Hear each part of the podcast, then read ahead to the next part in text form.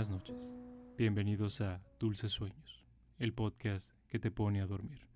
Mi nombre es Benjamín Sumoano y voy a leerte obras clásicas y otras historias para relajar tu mente y puedas así sumergirte poco a poco en un sueño.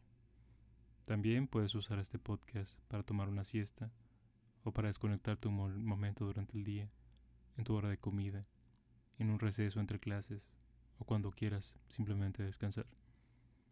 Recuerda que para no perderte ninguno de los episodios, puedes suscribirte gratis en Spotify, Apple Podcast, iBox o en tu aplicación de podcast preferida.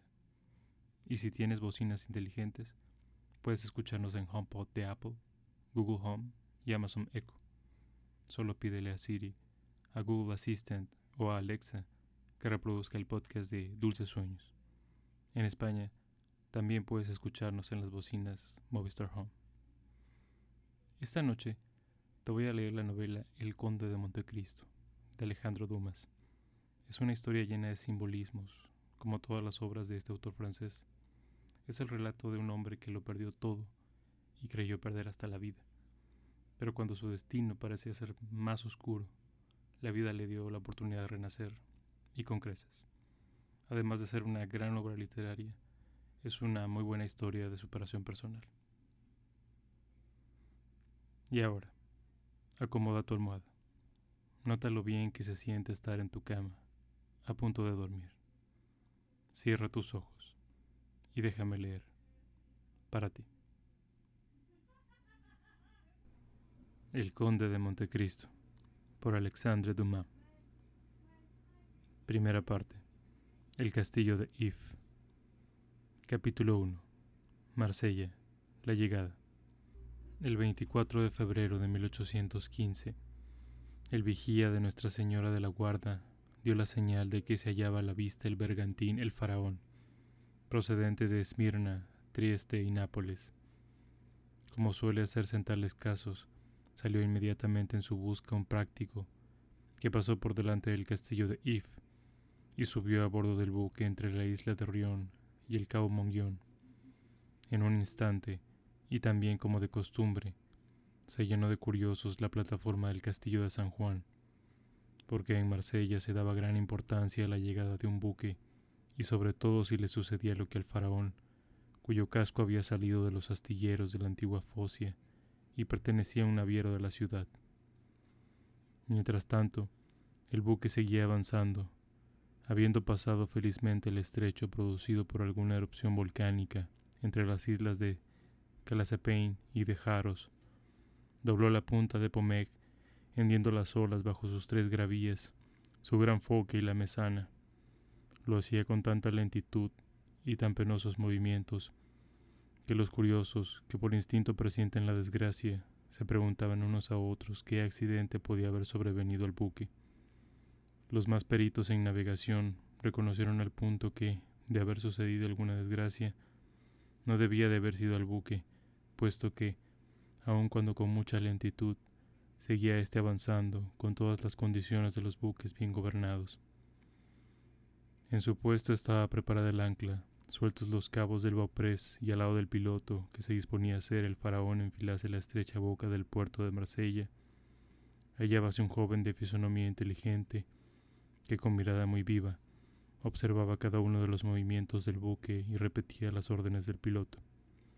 Entre los espectadores que se hallaban reunidos en la explanada de San Juan, había uno que parecía más inquieto que los demás, y que, no pudiendo contenerse y esperar a que el buque fondeara, saltó a un bote y ordenó que le llevasen al faraón, al que alcanzó frente al muelle de la reserva. Viendo acercarse al bote y al que lo ocupaba, el marino abandonó su puesto al lado del piloto y se apoyó, sombrero en mano, en el filarete del buque. Era un joven de unos 18 a 20 años, de elevada estatura, cuerpo bien proporcionado, hermoso cabello y ojos negros, observándose en toda su persona ese aire de calma y de resolución peculiares a los hombres avesados a luchar con los peligros desde su infancia. Ah, sois vos Edmundo. ¿Qué es lo que ha sucedido? preguntó el del bote. ¿Qué significan esas caras tan tristes que tienen todos los de la tripulación? Una gran desgracia, para mí al menos, señor Morrel, respondió Edmundo. Al llegar a la altura de Civita Vecchia, falleció el valiente capitán Leclerc. ¿Y el cargamento? preguntó con ansia el naviero. Intacto, sin novedad. El capitán Leclerc, ¿qué le ha sucedido? preguntó el naviero, ya más tranquilo. ¿Qué le ocurrió a ese valiente capitán? Murió. ¿Cayó al mar? No, señor. Murió de una calentura cerebral, en medio de horribles padecimientos. Volviéndose luego hacia la tripulación. Hola, dijo, cada uno a su puesto. Vamos a anclar. La tripulación obedeció, lanzándose inmediatamente los ocho o diez marineros que, que lo componían, unos a los escoltas, otros a las drisas y otros a cargar velas. Edmundo observó como una mirada indiferente el principio de la maniobra, y viendo a punto de ejecutarse sus órdenes, se volvió hacia su, interlocutor. Pero, ¿cómo sucedió esa desgracia? continuó el naviero. Oh, Dios mío, de un modo inesperado. Después de una larga plática con el comandante del puerto, el capitán Leclerc salió de Nápoles bastante agitado, y no habían transcurrido veinticuatro horas cuando le acometió la fiebre, y a los tres días había fallecido. Le hicimos los funerales de ordenanza y reposa decorosamente envuelto en una hamaca, con una bala del 36 a los pies y otra a la cabeza, a la altura de la isla de Giglio. La cruz de la Legión de Honor y la espada las conservamos y las traemos a su viuda. Es muy triste, ciertamente, prosiguió el joven con melancólica sonrisa, haber hecho la guerra a los ingleses por espacio de diez años y morir después en su cama, como otro cualquiera. ¿Y qué vamos a hacerle, señor Edmundo? replicó el naviero, cada vez más tranquilo. Somos mortales, y es necesario que los viejos cedan su puesto a los jóvenes. A no ser así no habría ascensos, y puesto que me aseguráis que el cargamento se halla en buen estado, señor Morrel, os aconsejo, pues, que no los cedáis ni aun con veinticinco mil francos de ganancia. Acto seguido, y viendo que habían pasado ya la torre redonda, gritó Edmundo, Largad las velas de las escotas, el foque y las de mesana. La orden se ejecutó casi con la misma exactitud que en un boque de guerra. Amainad y cargad por todas partes. A esta última orden se plegaron todas las velas y el barco avanzó de un modo casi imperceptible. Si queréis subir ahora, señor Morrel, dijo Dantes, dándose cuenta de la impaciencia del armador. Aquí viene vuestro encargado, el señor Danglars, que sale de su camarote y que os informará de todos los detalles que deseéis. Por lo que a mí respecta, he de vigilar las maniobras hasta que quede el faraón anclado y de luto. No dejó el naviero que le repitieran la invitación, y haciéndose a un cable que le arrojó Dantes, subió por la escala del costado del buque con una ligereza que honrara a un marinero, mientras que Dantes, volviendo a su puesto, se dio el que ocupaba últimamente a aquel que había anunciado con el nombre de Danglars, y que saliendo de su camarote se dirigía a donde estaba el naviero. El recién llegado era un hombre de 25 a 26 años, de semblante alto, algo sombrío, humilde con los superiores, insolente con los inferiores, de modo que con esto, y con su calidad de sobrecargo, siempre tan mal visto, le aborrecía toda la tripulación, tanto como quería Dantes. Y bien, señor Morrel, dijo Danglars, ya sabéis la desgracia ¿No es cierto? Sí, sí, pobre capitán Leclerc. Era muy bueno y valeroso, y un buen marino sobre todo, encanecido entre el cielo y el agua, como debe ser el hombre encargado de los intereses de una casa tan respetable como la de Morrela hijos, respondió Danglars. Sin embargo, repuso el naviero mirando a Dantes, que fondeaba en ese instante.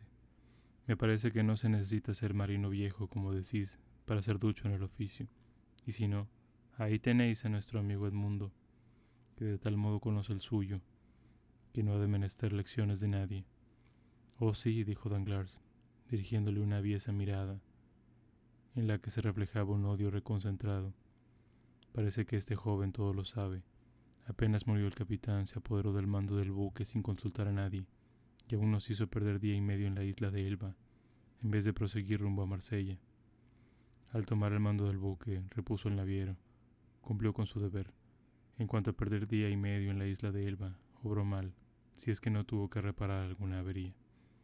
Señor Morrel, el bergantín se hallaba en excelente estado, y aquella demora fue puro capricho. Deseos de bajar a tierra, no lo dudéis. Dantes, dijo el naviero, encarándose con el joven, venid acá.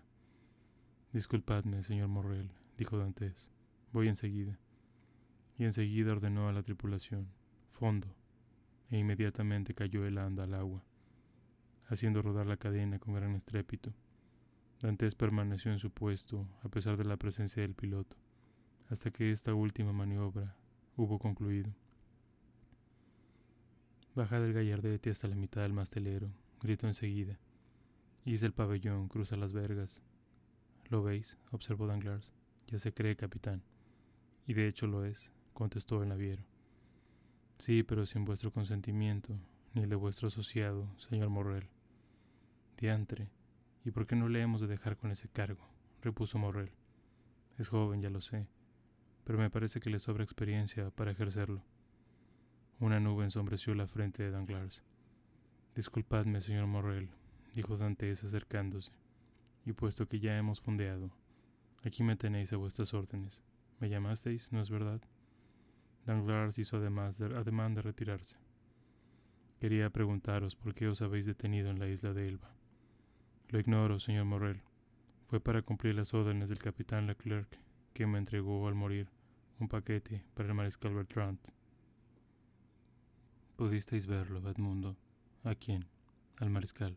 Sí. Morrel miró en derredor y llevando a Dantes aparte. ¿Cómo está el emperador? le preguntó con interés. Según he podido juzgar por mí mismo, muy bien. ¿Cómo? ¿También habéis visto al emperador? Sí, señor. Entró en casa del mariscal cuando yo estaba en ella. ¿Y le hablasteis? Al contrario, él me habló a mí, repuso Dantes, sonriéndole.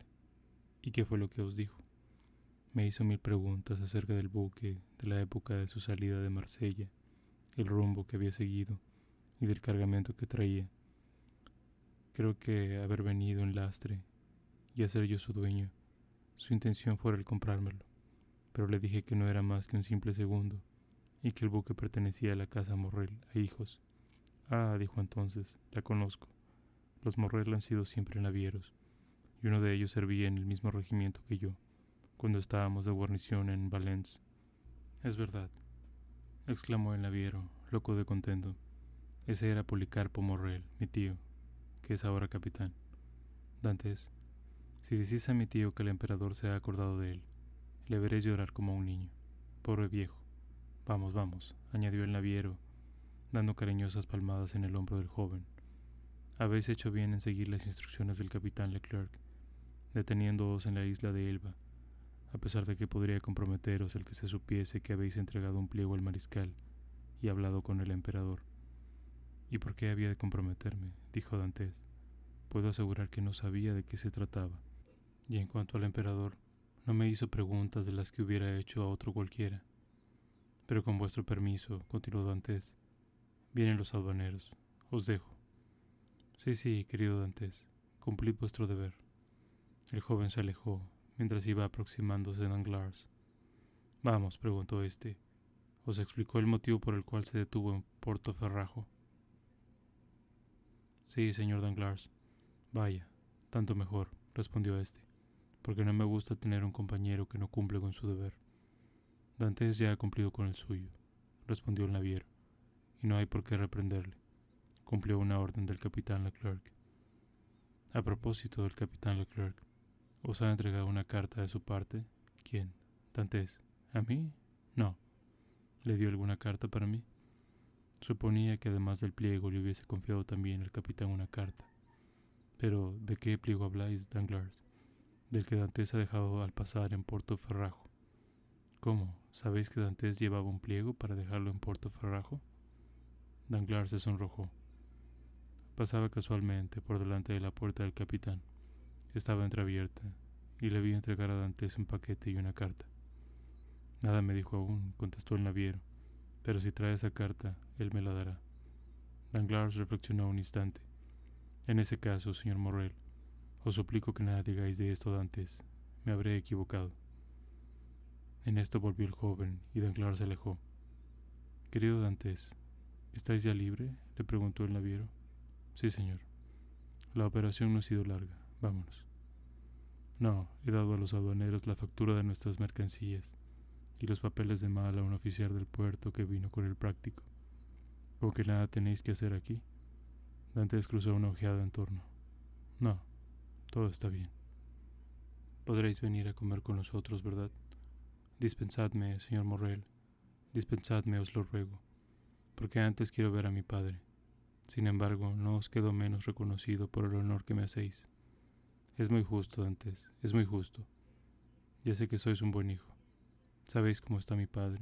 preguntó Dantes con interés. Creo que bien, querido Edmundo, aunque no lo he visto. Continuará encerrado en su mísero cuartucho. Eso demuestra al menos que nada le ha faltado durante vuestra ausencia. Dantes se sonrió. Mi padre es demasiado orgulloso, señor Morrel, y aunque hubiera carecido de lo más necesario, dudo que pidiera nada a nadie, excepto a Dios. Bien, entonces después de esa primera visita, cuento con vos. Os repito mis excusas, señor Morrel, pero después de esa primera visita quiero hacer otra no menos interesante a mi corazón. Ah, es verdad, Dantes. Me olvidaba de que en el barrio de los catalanes hay una persona que debe esperaros con tanta impaciencia como vuestro padre la hermosa Mercedes. Dante se sonrojó intensamente. Ya, ya, repuso el naviero. Por eso no me asombra que haya ido otras veces a pedir información acerca de la vuelta del faraón. Cáspita, Edmundo. En verdad que sois hombre que entiende el asunto. Tenéis una querida muy guapa. No es querida, señor Morrel, dijo con gravedad el marino. Es mi novia. Es lo mismo, contestó el naviero, riéndose. Para nosotros no, señor Morrel. Vamos, vamos, mi querido Edmundo, replicó el señor Morrel. No quiero deteneros por más tiempo. Habéis desempeñado harto bien mis negocios para que yo os impida que os ocupéis de los vuestros. ¿Necesitáis dinero? No, señor. Conservo todos mis sueldos de viaje. Sois un muchacho muy ahorrativo, Edmundo. Y añadid que tengo un padre pobre, señor Morrel. Sí, ya sé que sois un buen hijo. Id a ver a vuestro padre. El joven dijo, saludando, con vuestro permiso. Pero, ¿no tenéis nada que decirme? No, señor. ¿El capitán Leclerc no os dio al morir una carta para mí? Oh, no, le hubiera sido imposible escribirla, pero esto me recuerda que tendré que pediros licencia por unos días. ¿Para casaros? Primeramente para eso, y luego para ir a París. Bueno, bueno, por el tiempo que queráis antes. La operación de descargar el buque nos ocupará seis semanas, lo menos, de manera que no podrá darse a la vela otra vez hasta dentro de tres meses. Para esa época sí necesito que estéis de vuelta, porque el faraón, continuó el naviero, tocando en el hombro al joven marino, no podría volver a partir sin su capitán. Sin su capitán, exclamó Dantes, con los ojos radiantes de alegría. Pensad lo que decís, señor Morrel, porque esas palabras hacen nacer las ilusiones más queridas de mi corazón. ¿Pensáis nombrarme capitán del faraón? Si solo dependiera de mí, os daría la mano, mi querido Dantes, diciéndoos es cosa hecha. Pero tengo un socio, ya sabéis el refrán italiano, ci acompaño a padrone. Sin embargo, mucho es que dos votos tengáis de uno. En cuanto al otro, confiad en mí, que yo haré lo posible porque los obtengáis también. Oh señor Morrel, exclamó el joven con los ojos inundados en lágrimas y estrechando la mano del naviero. Señor Morrel, os doy gracias en nombre de mi padre y de Mercedes. Basta, basta, dijo Morrel. Siempre hay Dios en el cielo para la gente honrada. Id a verlos y volved después a mi encuentro. ¿No queréis que os conduzca a tierra? No, gracias. Tengo aún que arreglar mis cuentas con Danglars. ¿Os llevasteis bien con él durante el viaje? Según el sentido que deis a esa pregunta. Como camarada, no porque creo que no me desea bien, desde el día en que a consecuencia de cierta disputa le propuse que nos detuviésemos los dos solos diez minutos en la isla de Montecristo, proposición que no aceptó. Como agente de vuestros negocios, nada tengo que decir y quedaréis satisfecho. Si llegáis a ser capitán del faraón, ¿os llevaréis bien con Danglars? Capitán o segundo, señor Morrel, respondió Dantes. Guardaré siempre las mayores consideraciones a aquellos que posean la confianza de mis principales. Vamos, vamos, antes. Veo que sois cabalmente un excelente muchacho. No quiero deteneros más, porque noto que estáis ardiendo de impaciencia.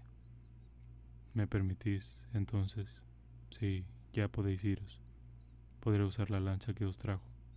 No faltaba más. Hasta la vista, señor Morrel, y gracias por todo.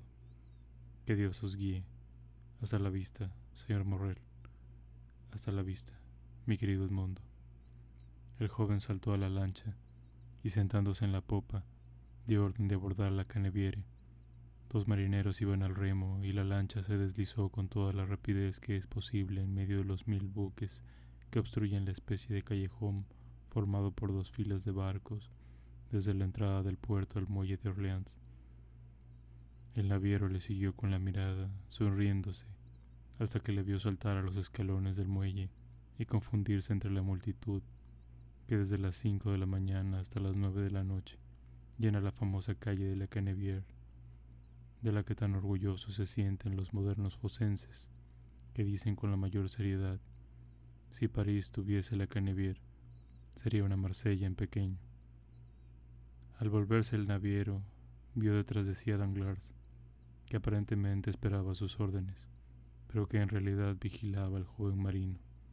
Sin embargo, esas dos miradas dirigidas al mismo hombre eran muy diferentes. Capítulo 2 El padre y el hijo.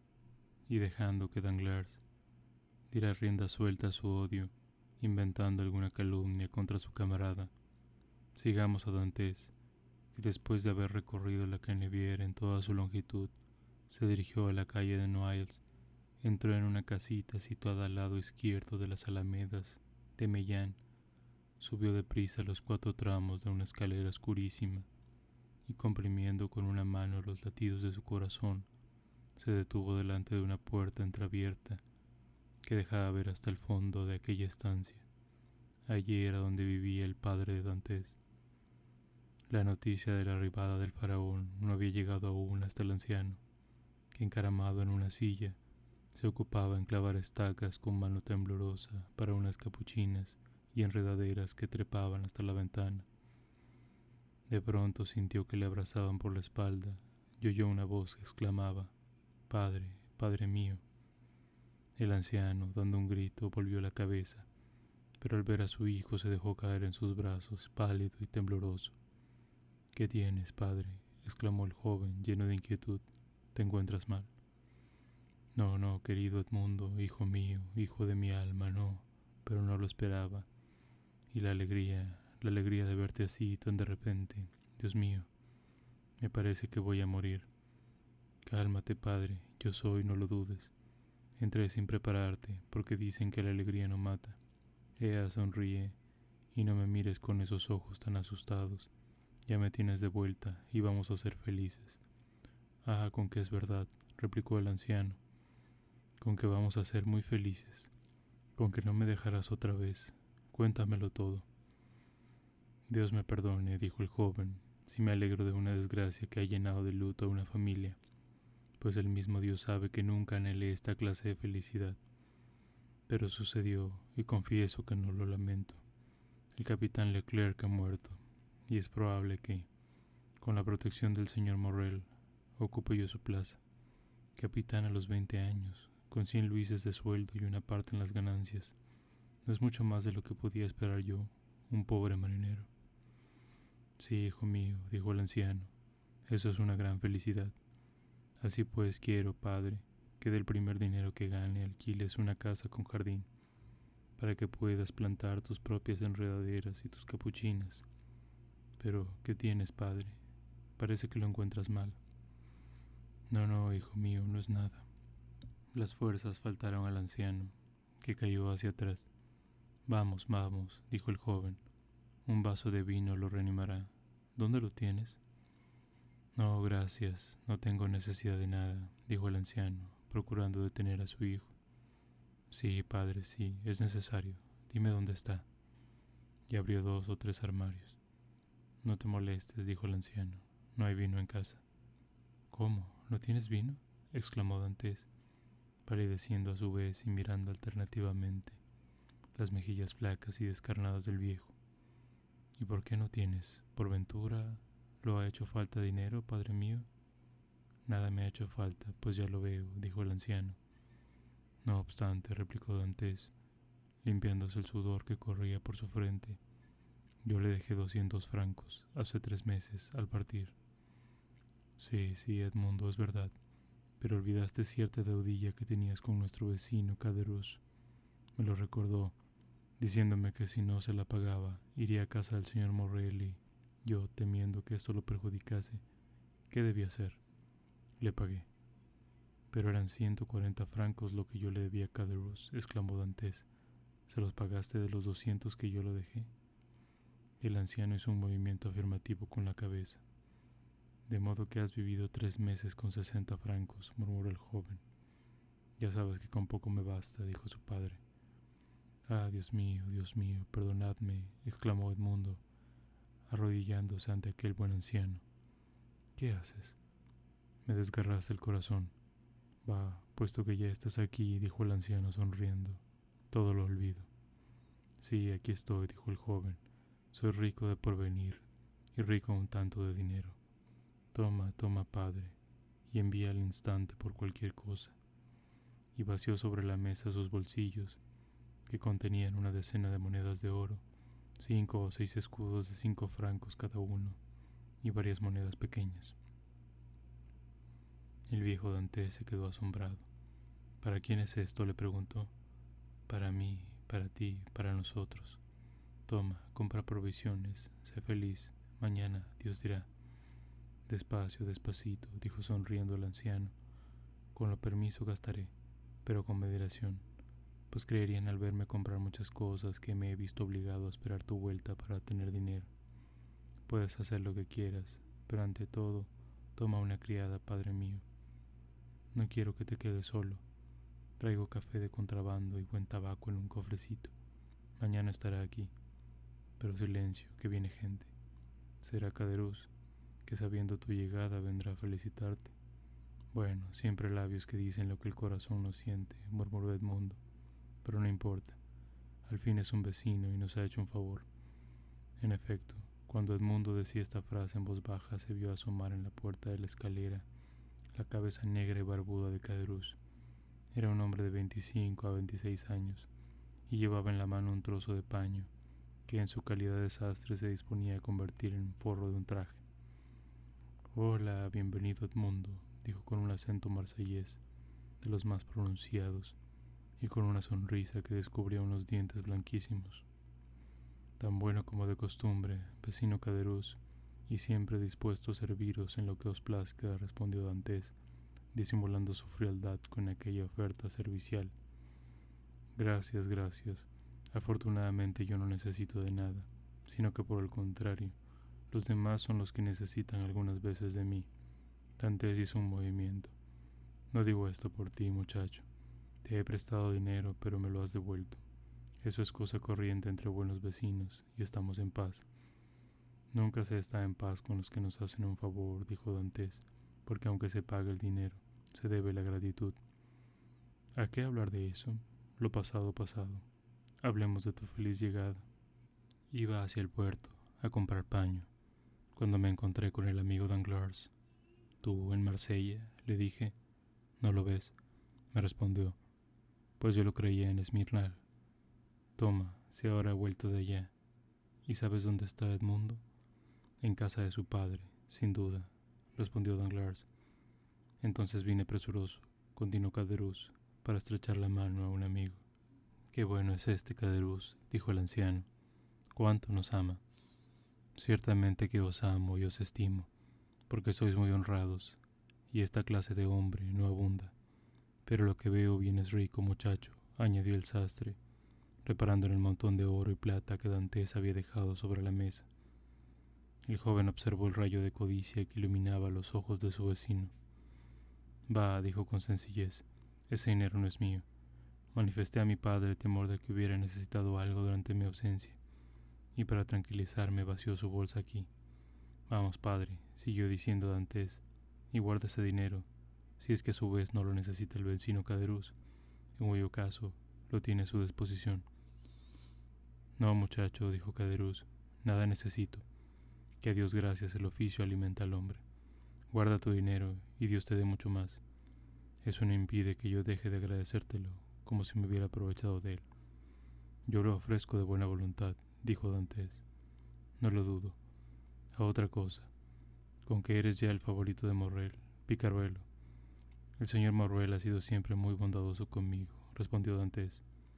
En ese caso, has hecho muy mal en rehusar su invitación. ¿Cómo? ¿Rehusar su invitación? exclamó el viejo Dantes. ¿Te ha convidado a comer? Sí, padre mío, replicó Edmundo, sonriéndose al ver la sorpresa de su padre. ¿Y por qué has rehusado, hijo? preguntó el anciano. Para abrazaros antes, padre mío, respondió el joven. Tenía tantas ganas de veros. Pero no debiste contrariar a ese buen señor Morrel, replicó Caderuz, que el que desea ser capitán no debe desairar a su noviero. Ya le expliqué la causa de mi negativa, replicó Dantes, y espero que lo haya comprendido para calzarse la capitanía y que lisonjearon tanto a los patrones. Espero ser capitán sin necesidad de eso, respondió Dantes. Tanto mejor para ti y tus antiguos conocidos, sobre todo para alguien que vive ahí abajo, detrás de la ciudadela de San Nicolás. Mercedes, dijo el anciano. Sí, padre mío, replicó Dantes, y con vuestro permiso, pues ya que os he visto y sé que os estáis bien y que tendréis todo lo que os haga falta si no os incomodáis, iré a hacer una visita a los catalanes. Ve, hijo mío, ve, dijo el viejo Dantes. Dios te bendiga en tu mujer, como me ha bendecido en mi hijo. Su mujer, dijo Caderuz, si aún no lo es, padre Dantes, si aún no lo es, según creo. No, pero según todas las probabilidades, respondió Edmundo, no tardará mucho en serlo. No importa, no importa, dijo Caderuz. Has hecho bien en apresurarte a venir, muchacho. ¿Por qué? le preguntó. Porque Mercedes es una buena moza, y a las buenas mozas nunca les faltan pretendientes, a esa sobre todo. La persiguen a docenas. De veras, dijo Edmundo, con una sonrisa que revelaba inquietud, aunque leve. Oh, sí, replicó Caderuz, y se le presentan también buenos partidos, pero no temas. Como vas a ser capitán, no hay miedo de que le dé calabazas. Eso quiere decir, replicó Dantes, con una sonrisa que disfrazaba mal su inquietud, que si no fuese capitán. Em, balbuceó Caderuz. Vamos, vamos, dijo el joven. Yo tengo mejor opinión que vos de las mujeres en general, y de Mercedes en particular. Y estoy convencido de que capitán o no, siempre me será fiel. Tanto mejor, dijo el sastre. Siempre es bueno tener fe cuando uno va a casarse, pero no importa, créeme muchacho. No pierdas tiempo en irle a anunciar la llegada y en participarle tus esperanzas. Allá voy, dijo Edmundo, y abrazó a su padre, saludó a Caderuz y salió. Al poco rato, Caderuz se despidió del viejo Dantes, bajó a su vez la escalera y fue a reunirse con Danglars, que le estaba esperando al extremo de la calle de Senac. ¿Con qué? dijo Danglars. ¿Le has visto? Acabo de separarme de él, contestó Caderuz y te ha hablado de sus esperanzas de ser capitán. Ya lo da por seguro. Paciencia, dijo Danglars. Va muy deprisa, según creo. Diantre. No parece sino que le haya dado palabra formal el señor Morrel.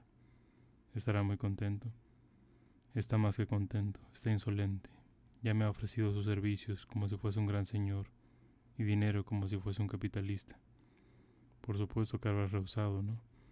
Sí, aunque bastantes motivos tenía para aceptar puesto que yo fui el que le prestó el primer dinero que tuvo en su vida. Pero ahora el señor Dantes no necesitará de nadie, pues va a ser capitán. Pero aún no lo es, observó Danglars. Mejor que no lo fuese, dijo Caderuz, porque entonces, ¿quién lo toleraba? De nosotros depende, dijo Danglars, que no llegue a serlo, y hasta que sea menos de lo que es. ¿Qué dices? Yo me entiendo. ¿Y sigue amándole la catalana? Con frenesí. Ahora estará en su casa, pero mucho me engaño o algún disgusto le va a dar ella. Explícate. ¿Para qué? Es mucho más importante lo que tú te imaginas.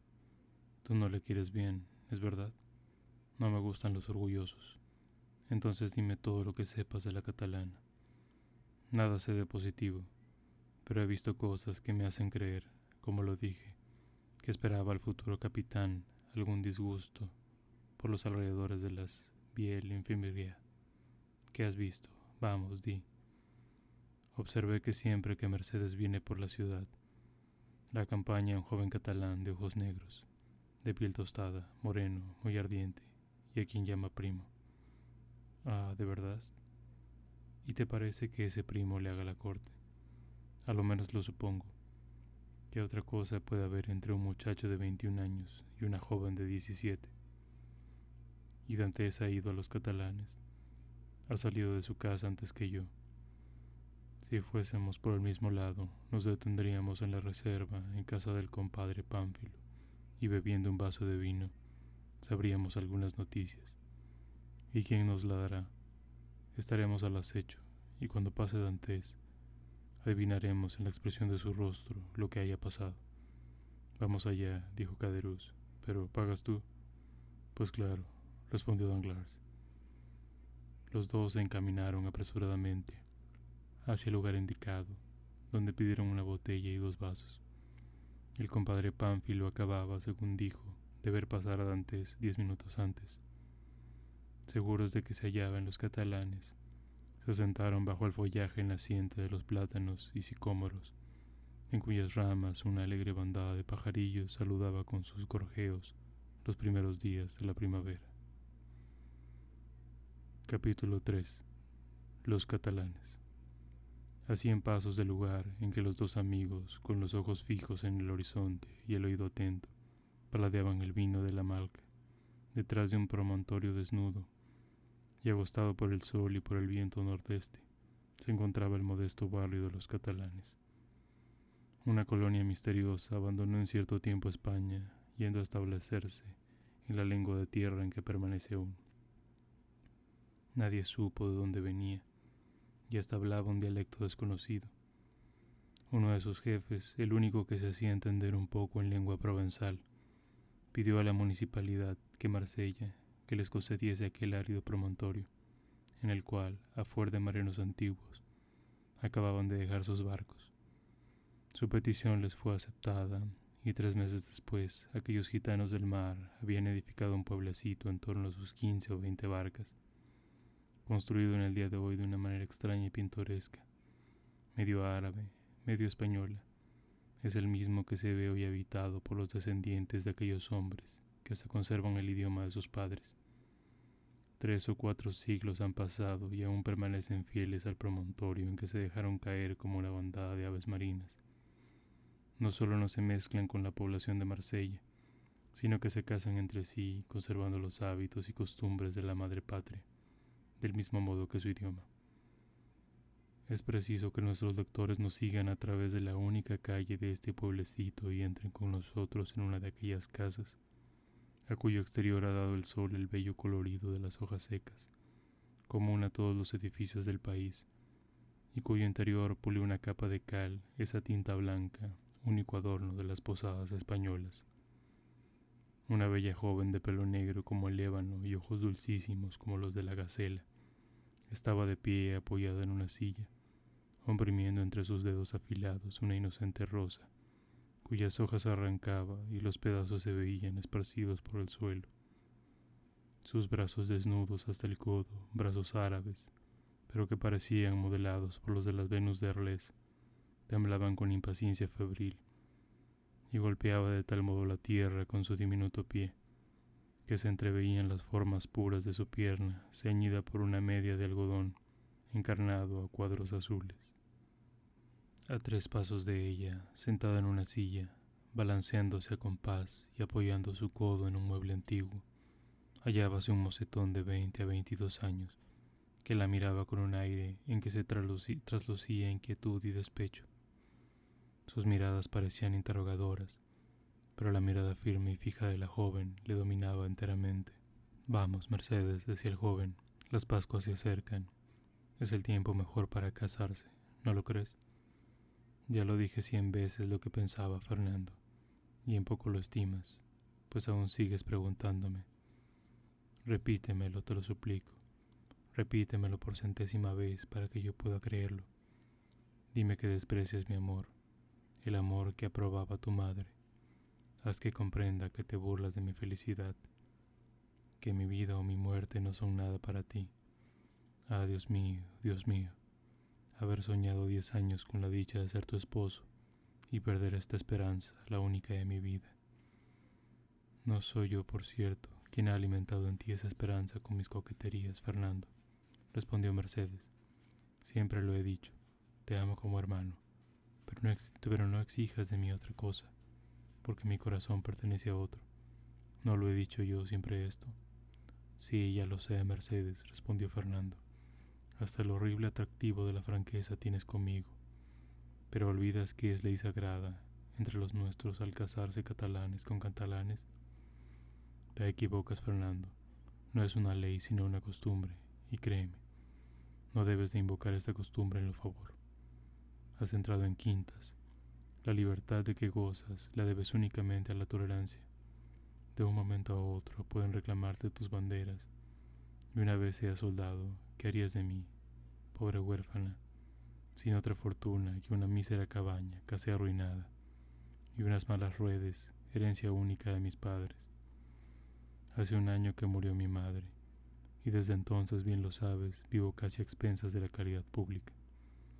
Tal vez me dices que lo soy útil para partir conmigo tu pesca, y yo la acepto, Fernando, porque eres hijo del hermano de mi padre, porque nos hemos criado juntos, y porque además sé que lo disgustaría si le rehusase. Pero sé muy bien que ese pescado que yo vendo, y ese dinero que me dan por él, y con el cual compro el estambre que luego hilo, no es más que una limosna, y como tal la recibo. ¿Y eso qué importa, Mercedes? Pobre y sola como vives, me convienes más que la hija del naviero más rico de Marsella. Yo quiero una mujer honrada y hacendosa, y ninguna como tú posee esas cualidades. Fernando, respondió Mercedes con un movimiento de cabeza, no puedo responder de ser siempre honrada y hacendosa, la que ama a otro hombre que no sea su marido.